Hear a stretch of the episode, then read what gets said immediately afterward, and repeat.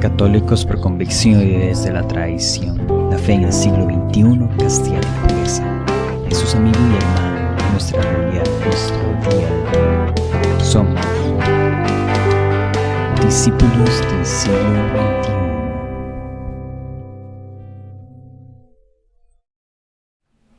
Buenos días, buenas tardes, buenas noches, a la hora que nos vean. Estamos en un nuevo capítulo, este es el capítulo cuarto de, de este podcast, Discípulos del siglo XXI. Esta vez me acompaña Guille, este, y va- vamos a hablar un poquito acerca de, de esos mitos y prejuicios que, que hay este, en, en la, alrededor de la Iglesia Católica. Entonces, un, un saludo para, para ustedes que nos están viendo, nos están escuchando, para la diócesis, que, que es por donde nos ven más. Y bueno, va- vamos, vamos a dar inicio, este, pensando primero un poco en una definición de, mito, que, que viene siendo co- como una especie de metáfora para explicar algo.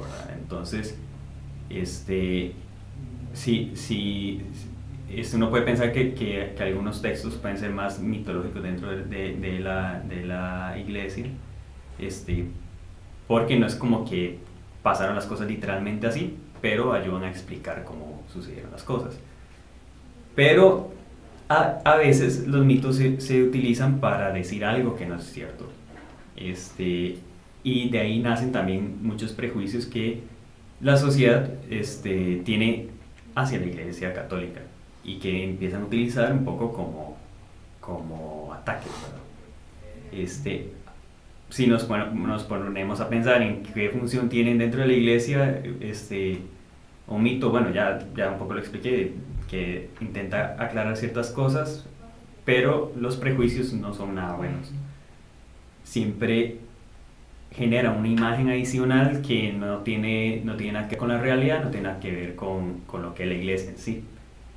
Entonces, este, vamos a hablar primero desde nuestra experiencia, lo que, lo que hemos vivido, este, los comentarios que hemos recibido este, a lo largo de este, de este caminar, tanto cuando, cuando éramos más, este, más de que íbamos a misa porque nos llevaba nuestra madre, este, o a- ahora que estamos más metidos en, en temas de iglesia.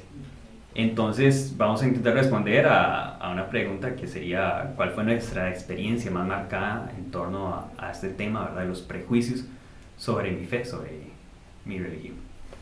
Entonces, Bueno, muy buenos días. Yo soy Guille. Eh, un saludo fraterno a todos en el momento en que nos estén escuchando o viendo. Mi experiencia más marcada, como le comentaba allí mientras preparábamos el, episodio, eh, podría ser. Yo suelo frecuentar mucho como, como redes sociales, digamos, por ejemplo, esas anónimas que son, digamos, como que no nadie pone su nombre, pero que entre todos es una comunidad que igual se ayudan, ¿verdad?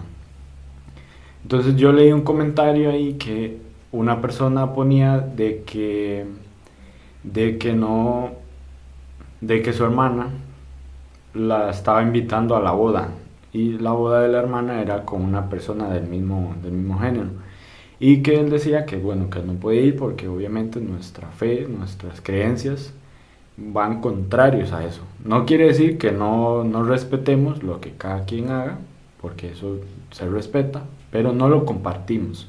Entonces, desde nuestro punto, pues compartimos el mismo pensamiento de él, que era no, pues, no asistir a, a esa boda. Y pues él comentaba en su, en su, en su publicación que la, la hermana había tenido una pareja que la hermana la sostenía por mero interés, o sea, porque estaba estudiando, la muchacha le pagaba la, la universidad, entonces que cuando ya terminó, eh, la hermana la dejó y, eh, y así se fueron suscitando muchas cosas.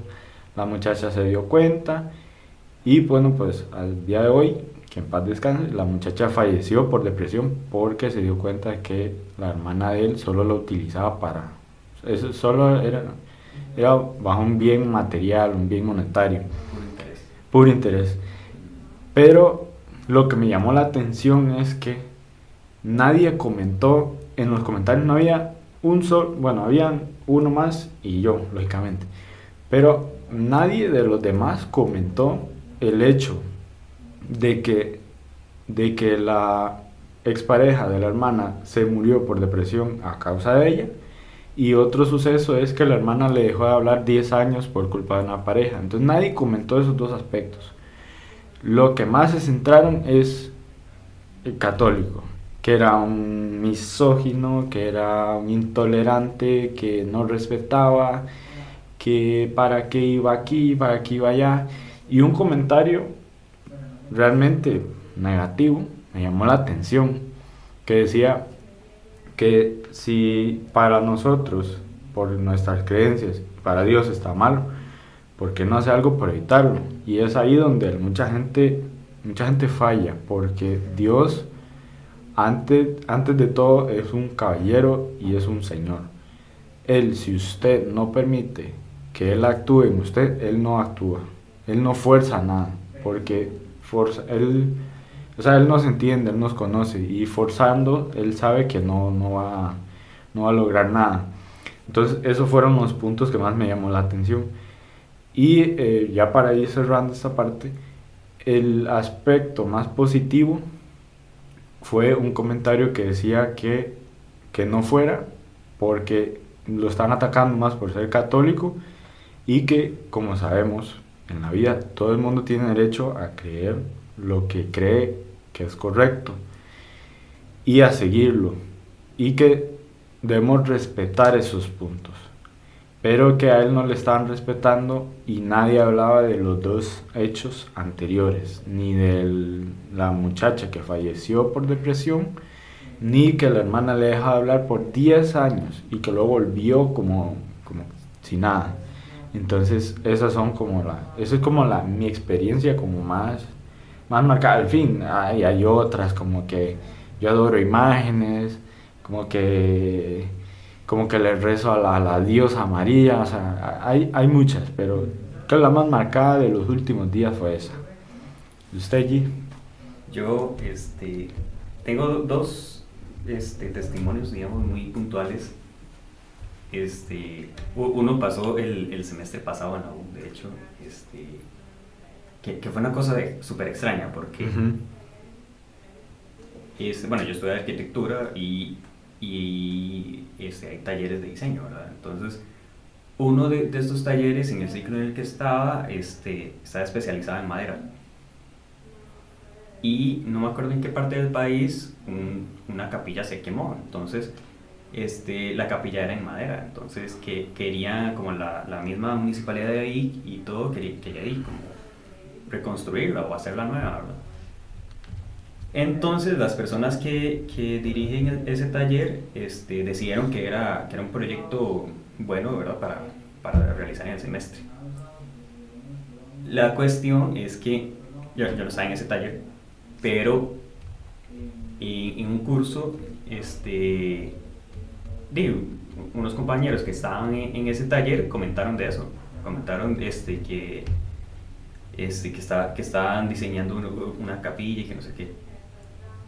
Y la profesora se, o sea, se, se, se transformó, ¿verdad? E, ella primero, este, durante todo el curso, hasta ese momento, ella hablaba de que uno tenía que cuestionarse cosas, que ser de mente abierta, y que no sé qué, Porque era un curso de leer mucho también.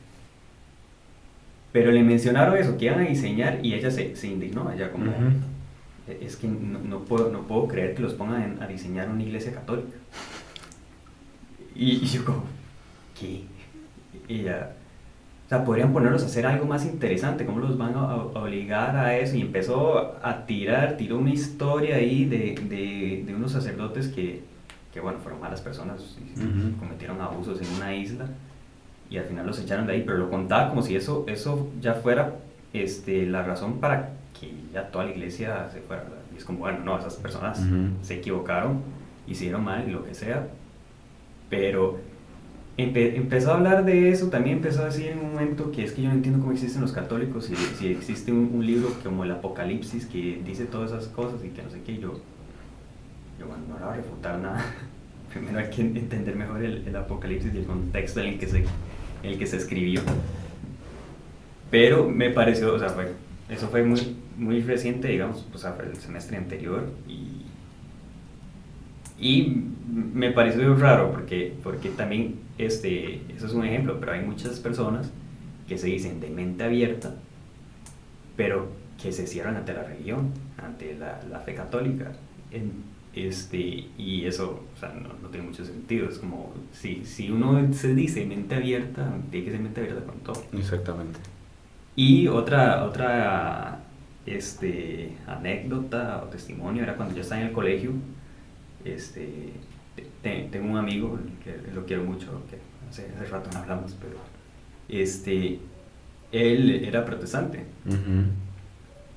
Y en, en, conversaciones de colegio, en un momento de pre, me, me, dijo que, que, él no entendía por qué nosotros nos persignábamos, ¿verdad?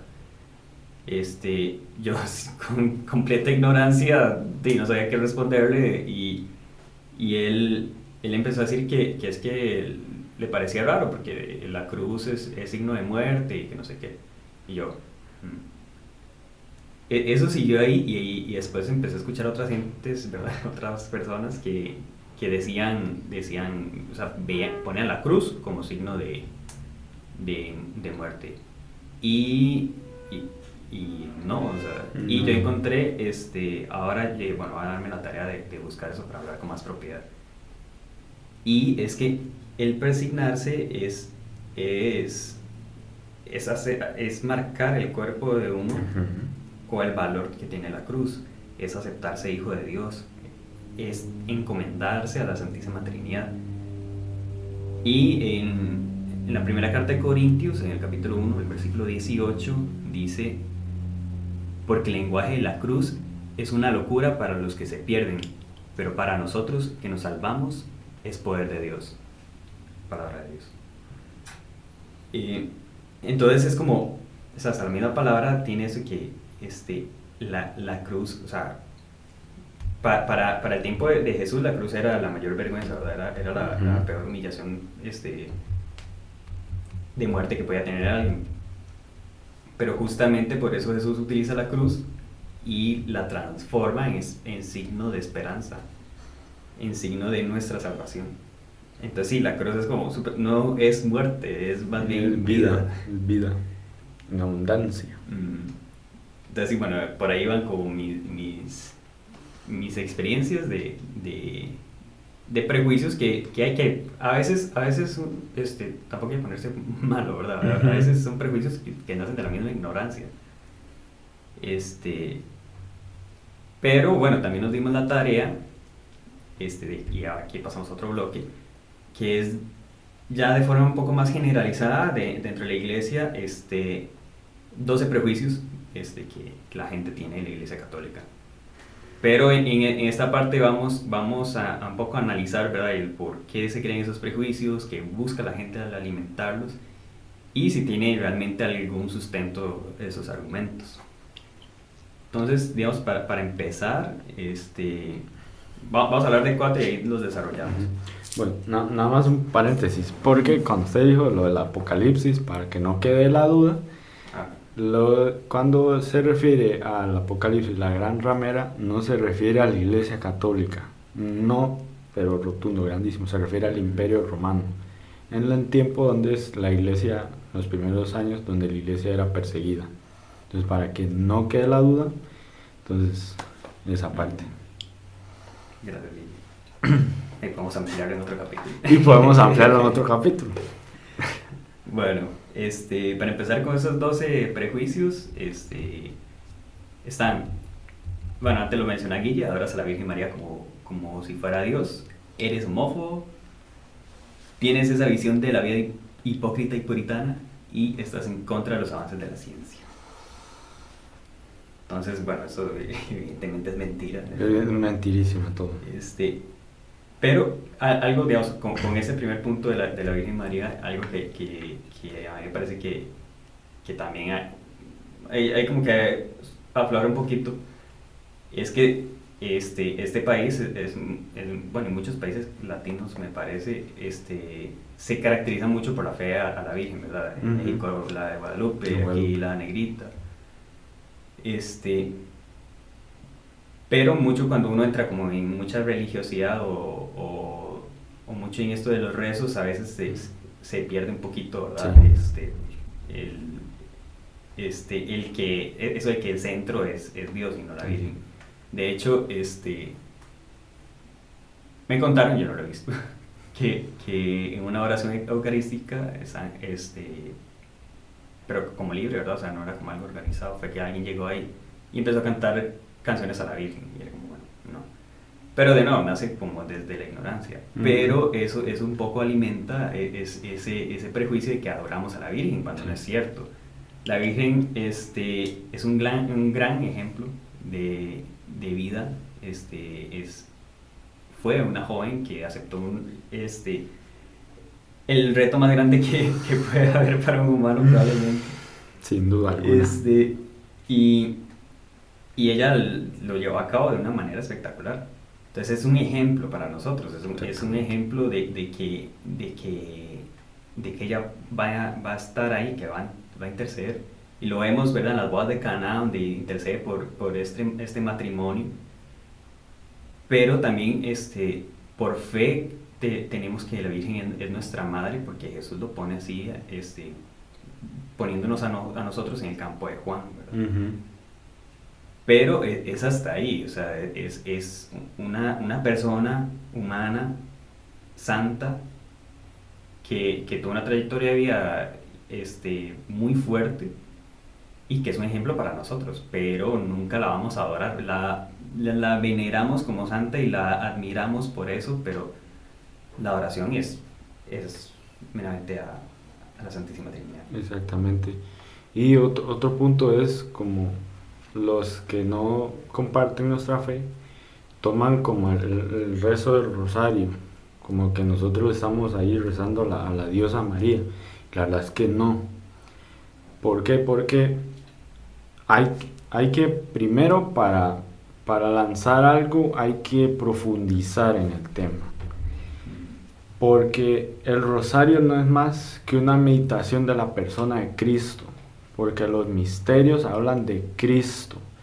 El misterio doloroso de la pasión y muerte de Cristo, los misterios gloriosos, luminosos, gozosos. Y no sé si se me queda uno más. No, Esos son todos. Entonces, todos esos misterios hablan de la vida de Cristo. Entonces, nosotros lo que hacemos es meditar la persona de Cristo con María. No le rezamos ni a la diosa María, no, no, no buscamos eh, como poner a María por encima de la Santísima Trinidad, porque no va así, sino que a través de Cristo, en la acción del Espíritu, tenemos el rosario, que a través de sus misterios podemos meditar la persona de Cristo. Por ejemplo, el último misterio doloroso es eh, ya la muerte de Cristo.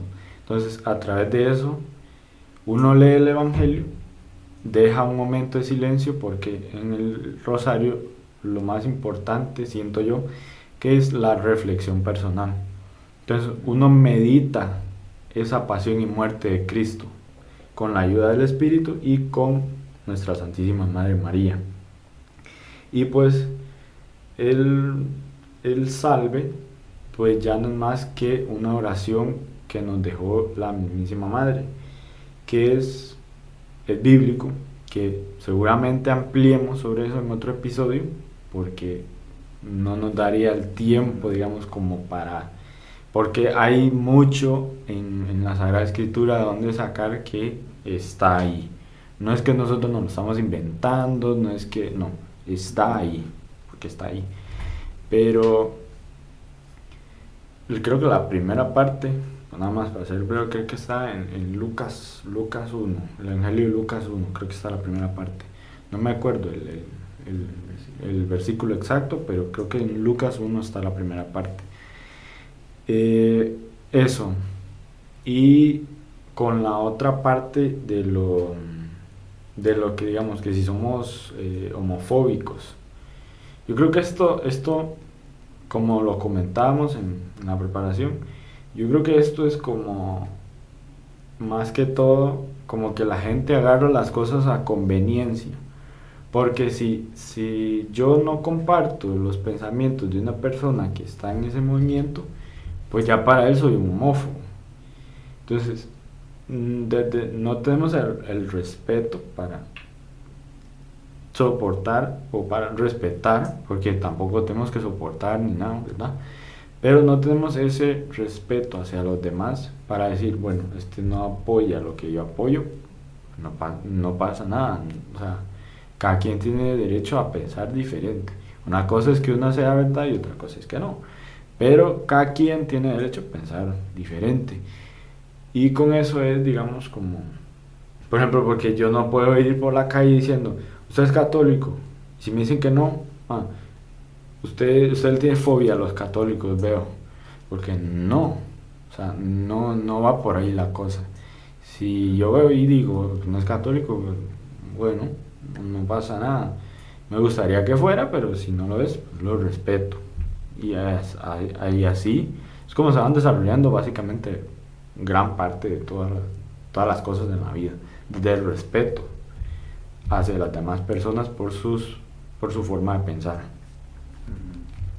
Sí, una, una vez este, escuchaba a alguien que, que decía que lo discriminaban porque este, que, que le habían dicho como que era muy vulgar, ¿verdad? Estar, digamos, dos hombres agarrados de la mano en, misa, este, o dándose besos. Entonces era como la, la gran, la gran este, decepción, ¿verdad? Que, que, no, no podía darle un beso a su pareja porque estaban en misa. Entonces que, que ya eso era homofobia.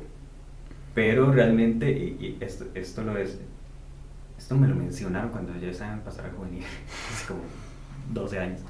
Este, pero este, un, un, un señor nos, nos comentaba que es que, o sea, él no es como que está en misa y está apretándose con la, con la esposa, ¿verdad? Aunque sea la esposa y tenga todo el derecho, es como, no, está en un momento en el que se respeta al Señor y lo que se está viviendo ahí. Exactamente. Es, es casi que un momento individual.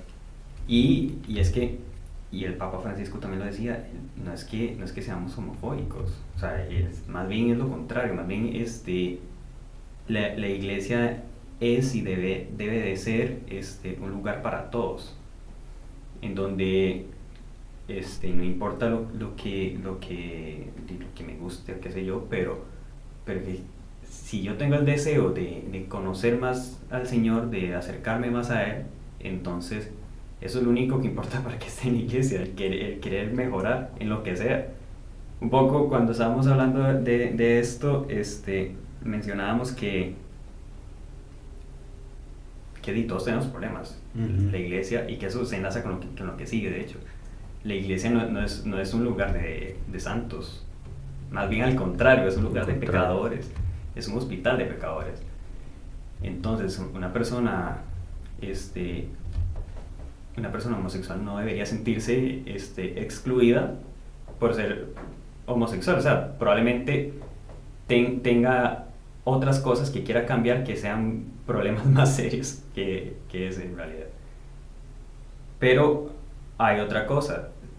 En la iglesia, como, como bien decimos, ¿verdad? Este, no tenemos una, una, visión de vida puritana tampoco, porque más bien este, nos sabemos pecadores y queremos este, ir cambiando, ir mejorando cada vez.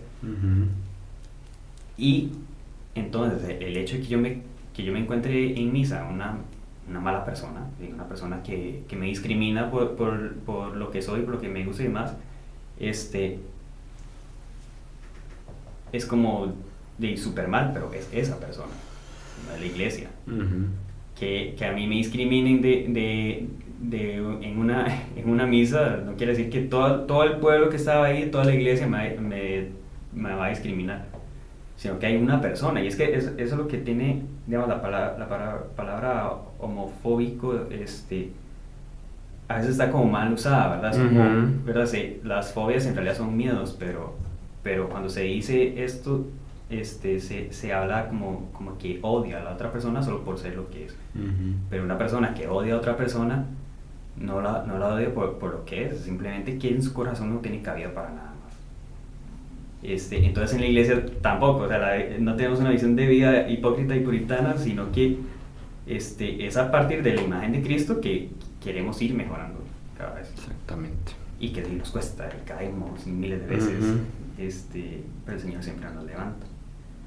Y el, el, último de este bloque este, es otra, otra rotunda mentira, ¿verdad? Que estás en contra de los avances de la ciencia. Eso yo lo he escuchado varias veces. Este, también, y, era como, ¿qué? o sea, hay, hay, un montón de, de, de, científicos católicos, sacerdotes incluso, que, que, hicieron grandes avances en la teoría del Big Bang, por ejemplo, este, y demás este, investigaciones y, y avances en la ciencia que, que, más bien buscan explicar. Creo que una vez, este, cuando, cuando hablan de la teoría de la evolución, por ejemplo, este, e, era como, como una especie de traducción de, de, toda la historia de la creación del Génesis. Pero el Génesis venía con, una forma, digamos, más mitológica, Para que uno lo pueda entender mejor, pero ya con los avances científicos, este, se, se, se, se empezó a, ver como esta, esta evolución parte de toda esta creación, de todos esos siete días este, de, de la creación de, del universo. Que uno dice, bueno, se dice que siete días, pero esos siete días eran antes de que existiera el tiempo, Entonces, entonces, entonces, más bien no, más bien la ciencia este, y, y, la iglesia está, están, están muy unidas, van, van de la mano. Porque muchas veces la ciencia nos ayuda a explicar lo que, lo que por religión no entendemos, pero este, otras cosas que la ciencia no puede explicar, por fe las creemos. Entonces, más bien van de la mano. Sí, sí, de hecho van de la mano, porque de hecho eh, yo tenía la, la noción de que Albert Einstein creía en Dios. Entonces, pues me di a la tarea de investigarlo. Lo que encontré fue que pues Einstein no creía que sí creía en Dios, pero no creía que Dios fuera un Dios personal. ¿Por qué? Pero que sí estaba presente en él y en el sentimiento religioso cósmico. ¿Y por qué? Yo concuerdo mucho con él. ¿Por qué? Porque muchas veces nosotros queremos llevar a Dios un Dios personal, un Dios a nuestra medida, un Dios a lo que nosotros somos hoy en día y quedarnos en ese agujero y no salir de él y pretender meterlo a él en ese agujero, en lugar de que él nos saque de ese agujero. Porque, por ejemplo, como dijo el Papa en la Jornada Mundial que acaba de pasar, la juventud, el Papa dijo, en la iglesia hay lugar para todos. Y es que Dios nos ama tal y como somos. Pero hay una diferencia entre eso. Dios nos ama tal y como somos porque Él ve nuestro corazón. Pero Él no nos quiere dejar tal y como estamos. Porque nosotros debe haber un cambio, una transformación. Y para que esa transformación suceda, debemos de permitirle a Él trabajar en nosotros. Porque es solo por medio de Él, la acción del Espíritu, que podemos optar por ese cambio que Dios nos presenta. Entonces, eso básicamente. Y sumándolo la teoría del, Big Bang, pues eso fue como el, el, principio de la causalidad, para demostrar que todo tiene un inicio, que todo tiene algo detrás. Porque no podemos pretender que, como yo decía allí, eh, no podemos pretender que de repente vamos en un barco, llegamos a una isla desierta, no podemos pretender que hay una casa ahí y decir, oh, obra la casualidad, una casa. Y no, eso quiere decir o que hay gente durmiendo en la casa o hay gente buscando comida, pero que hay gente que vive en la isla. No quiere decir que fue por obra de la casualidad, porque por obra de la casualidad no, se, no, no, no surge nada, nada es casualidad. Me, me llamó la atención una frase que decía, no existen casualidades, existen diosilidades, creo que era la frase, que son las cosas que Dios pone, diosidencias, esa es la palabra, que son las cosas que Dios pone en su lugar en el momento correcto, en el momento justo.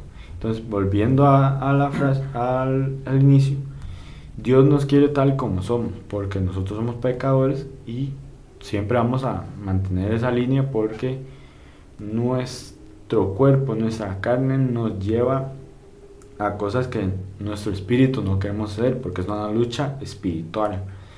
Entonces Dios nos ama tal y como somos porque Él se hizo hombre y se pareció en todos nosotros menos en el pecado. Entonces Él nos entiende. Entonces es por esa la razón que Él nos ama tal y como somos. Pero no nos quiere dejar tal y como estamos en este momento, sino que Él tiene nos presenta un proyecto el cual nosotros tenemos la, la, firme decisión de decir sí o no. Entonces, ¿cuál es la, la, postura que tomaremos ante eso? Si decimos que sí o decimos que no.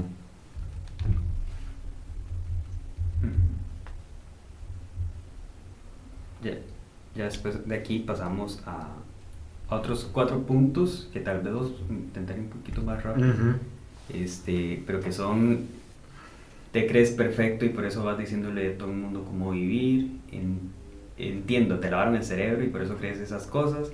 Pides dinero para ayudar, pero en, verdad la iglesia debería vender todo el oro que hay en el Vaticano y te, te la pasas repitiendo esos rezos sin sentido. Todas mentiras.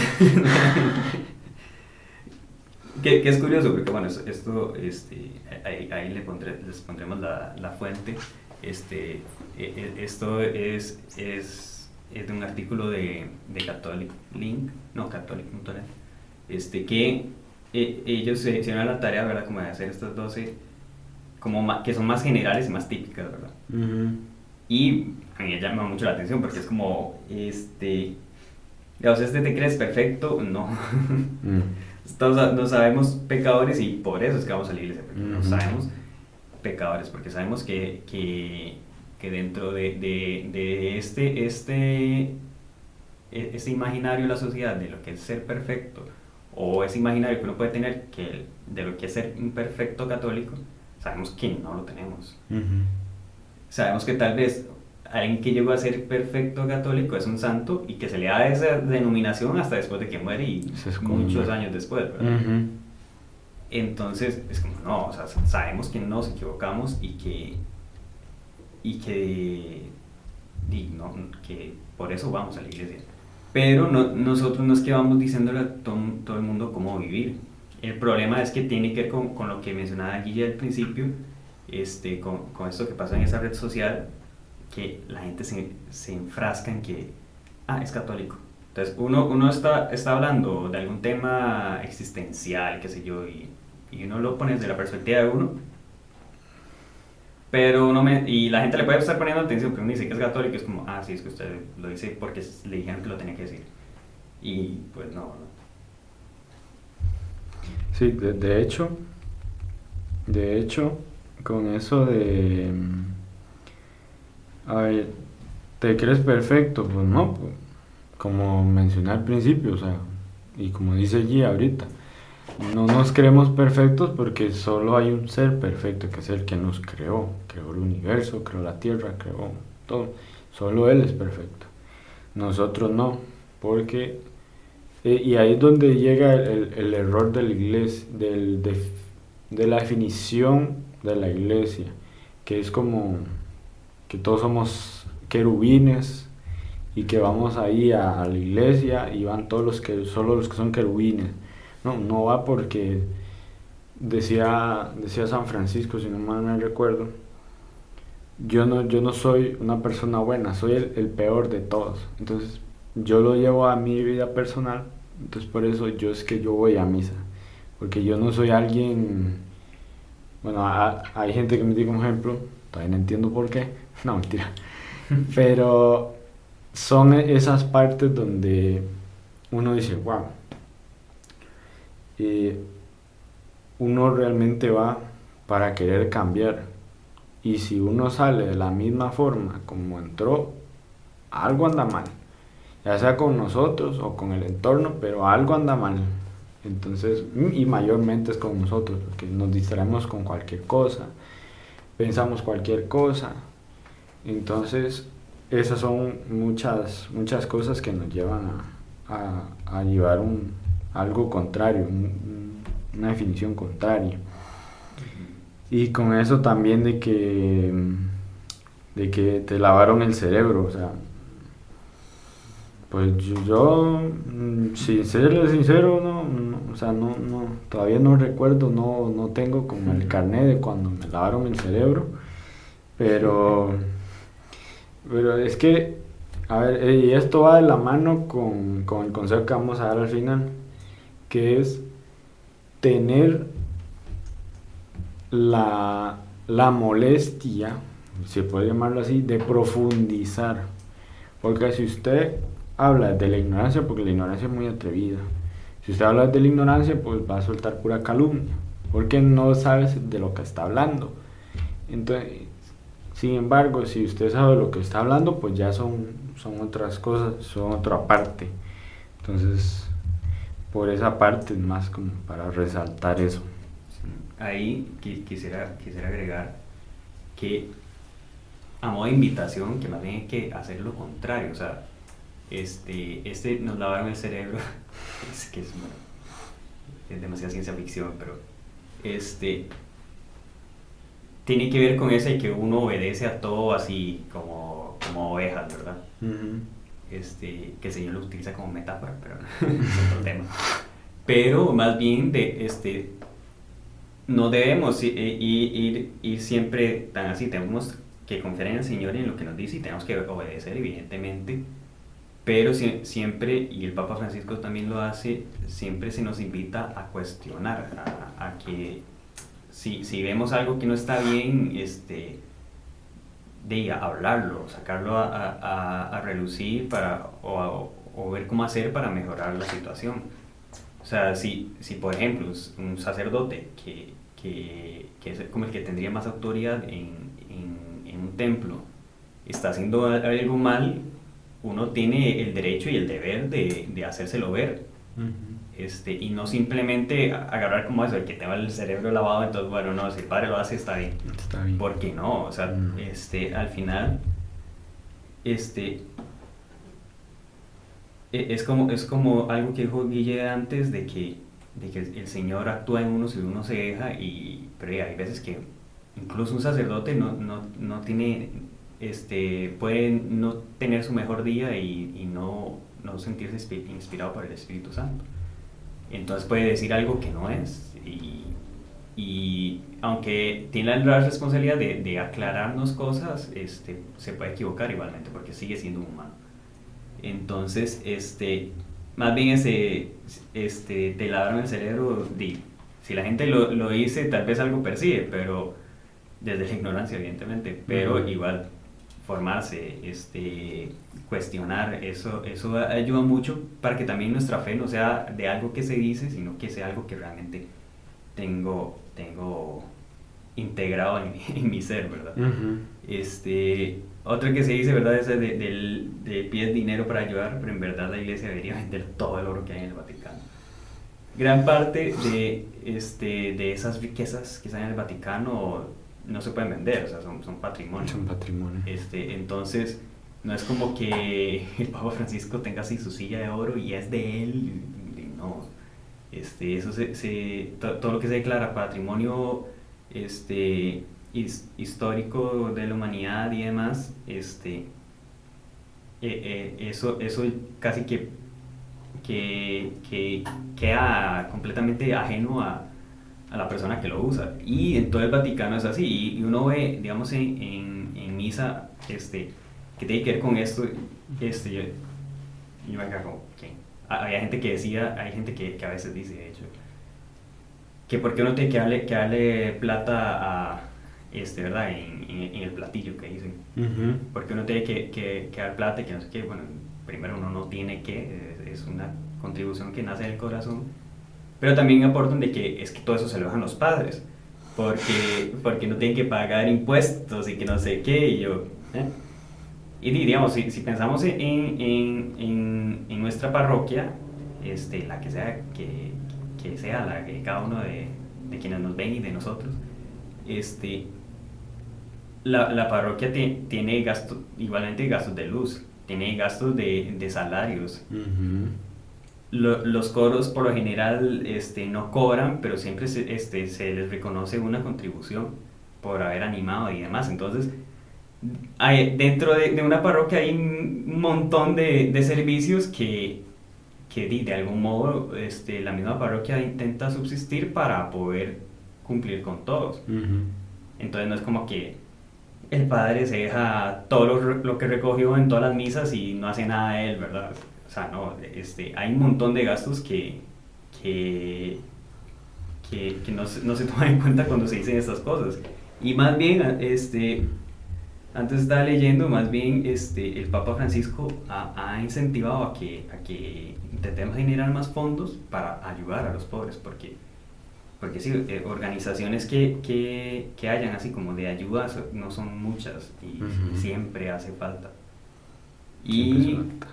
Y bueno, este, esta última yo creo que usted la respondió antes cuando hablamos de la Virgen, ¿verdad? Te la pasas repitiendo un rezo sin sentido. Que no, o sea, este, al, al final el, el rezo del rosario, que es el que, que más personas pueden conocer, este, tanto católicos como no católicos, es, este, es una meditación, por Ujú. eso se repite, por eso se interioriza. La idea, este, digámoslo así, el estado mental de, uno en, un rosario es, es que el, el alma de uno está en completo silencio, meditando la palabra del Señor a través de los misterios. Este, pero no son rezos sin sentido. So, muchos, hay muchos rezos, eh, eh, eso sí, que nacieron desde la tradición, pero... pe- pensémoslo un poco, y ayer nos mencionaban algo de eso. An- Antes la palabra, por ejemplo, la palabra era hablada, no era escrita. Ujú. Este, igual todas las oraciones eh, este, se escuchaban y se, repetí- se repetían porque las personas no sabían leer. Este, y, y tal vez estaban iniciando. Yo, yo, no, yo no sé quién nos, quiénes nos ven, pero yo cuando, cuando empecé yo no sabía orar, ¿verdad? Este, y he visto que eso es algo como muy, muy normal, o sea, uno no sabe orar, pero conforme va, va aprendiendo, va practicando, va, va teniendo una relación más cercana con el Señor, uno va haciendo este, mejores oraciones, digámoslo así, y no porque la oración tenga que ser espectacular, pero tiene que ser sincera. Y a veces uno no tiene idea cómo expresar en palabras lo que uno siente.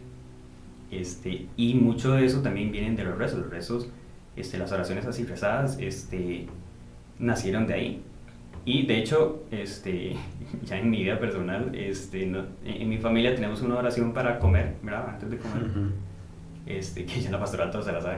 Sí. Este, y de- mi, mi mamá nos la enseñó para que oráramos por los alimentos.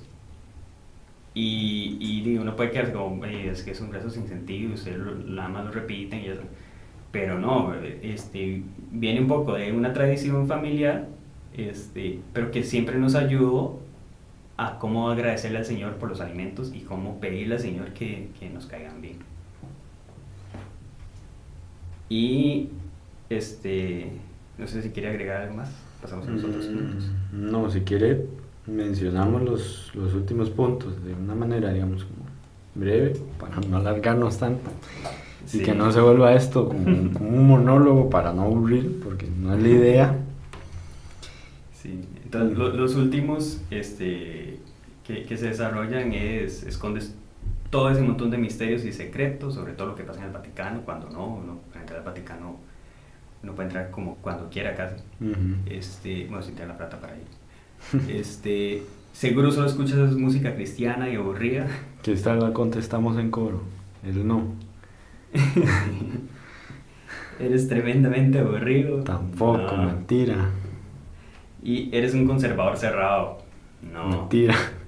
Este, incluso son, más cerrados los que se dicen de mente abierta. Sí, mente abierta. Este, pero bueno, ¿qué, qué, qué podemos rescatar de, de todo esto? Es que, bueno, lo- los prejuicios, este, muchas veces nacen de la ignorancia más inocente, ¿verdad? Pero, pero también muchas veces tienen un- una connotación de ataque, ¿verdad? Como, como, como ¿verdad? Ese, ese escondes un montón, como poniendo, bueno, en el Vaticano son todos corruptos. Este, y entonces como buscando que uno empiece más bien a, a desconfiar de y empieza a alejarse de la iglesia o pasarse a una secta, ¿verdad? Este, pero podem- podemos rescatar que, que, que si, si sabemos, o sea, si vemos esos, esos prejuicios y podemos decir con seguridad que no son verdad, eso también significa que, que nosotros hemos crecido este, un poquito en la fe para poder comprender eso. Este, y ya para, para ir cerrando, tenemos, tenemos que pensar también cómo, cómo afecta nuestra vida espiritual, este, cómo podemos terminar con estos mitos y prejuicios y, este, y cómo tomarnos esos prejuicios. Al final yo considero que, que, este, que so- so- solo informándonos podemos, podemos refutar esos, esos, esos prejuicios, porque aquí se mencionaron 12 y después nosotros hablamos como de tres más, este, bueno, antes, y, y di todo bien, pero prejuicios, yo estoy seguro, y de hecho se- sería interesante hacer como esa dinámica que pongan en comentarios, como qué prejuicios ha- han recibido de la iglesia, porque siendo los prejuicios ataques, hay cualquier cantidad. Y cualquier este, y cada vez más personales y más ingeniosos incluso. Este, pero tenemos que saber que no es verdad, o sea, que, que, que nacen desde la ignorancia y desde un ataque, pero que, que si seguimos en nuestra fe y nos informamos, este, eso no debería afectarnos espiritualmente, sino más bien impulsarnos a seguir, porque si, si estamos siendo atacados es porque vamos por buen camino. Este, entonces tomarlos así como, como, bueno, es algo que la gente cree, pero que no es verdad. Este, y nuestra realidad es, es, es más bien ver que si decimos, por ejemplo, que, que todo lo contrario a, aburridos, este, es, con la plena confianza de que, de que más bien somos alegres en el Señor, en- somos alegres en, en- en recibir la palabra y analizarla. Este, y bueno, un poco por aquí lo vamos a dejar. Este, vamos a pasar a una, una, una sección que, que empezó en el capítulo 2, que es de, de un consejo hacia, hacia las personas que nos ven y nos escuchan. Entonces, adelante. Bueno, el consejo es, como mencioné anteriormente, formarse un poco más en la fe. Y no tomarlo tan como a personal, porque digamos, si usted tampoco comparte la fe, pues no, no, no es como obligar a que se forme la fe católica, sino como más como interiorizar, como darse la tarea de investigar para ir acabando con esta, con esta cantidad de prejuicios. Porque la iglesia tiene mucho de dónde investigar, de dónde conocer. Está la historia, los escritos, las encíclicas, las sagradas escrituras. O sea, hay, un montón de lugares donde podemos consultar antes de expulsar algo que no es cierto. Porque todo, y no solo para esto, sino para todo, todo debe ser desde el conocimiento. Porque si hablamos desde la ignorancia, podemos herir a otra persona.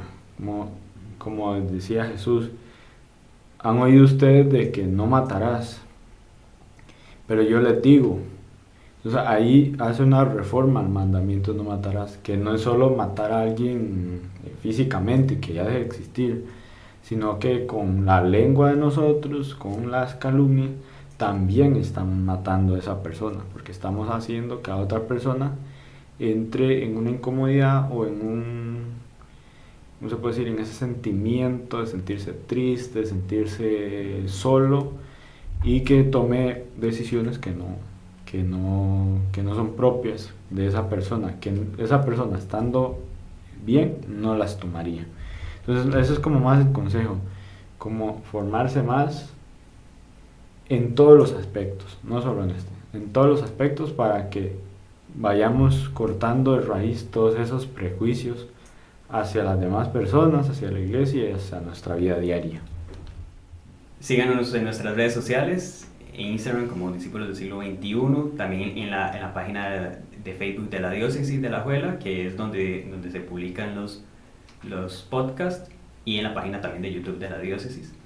Y bueno, recordemos, sigamos siendo, Siendo discípulos del siglo XXI.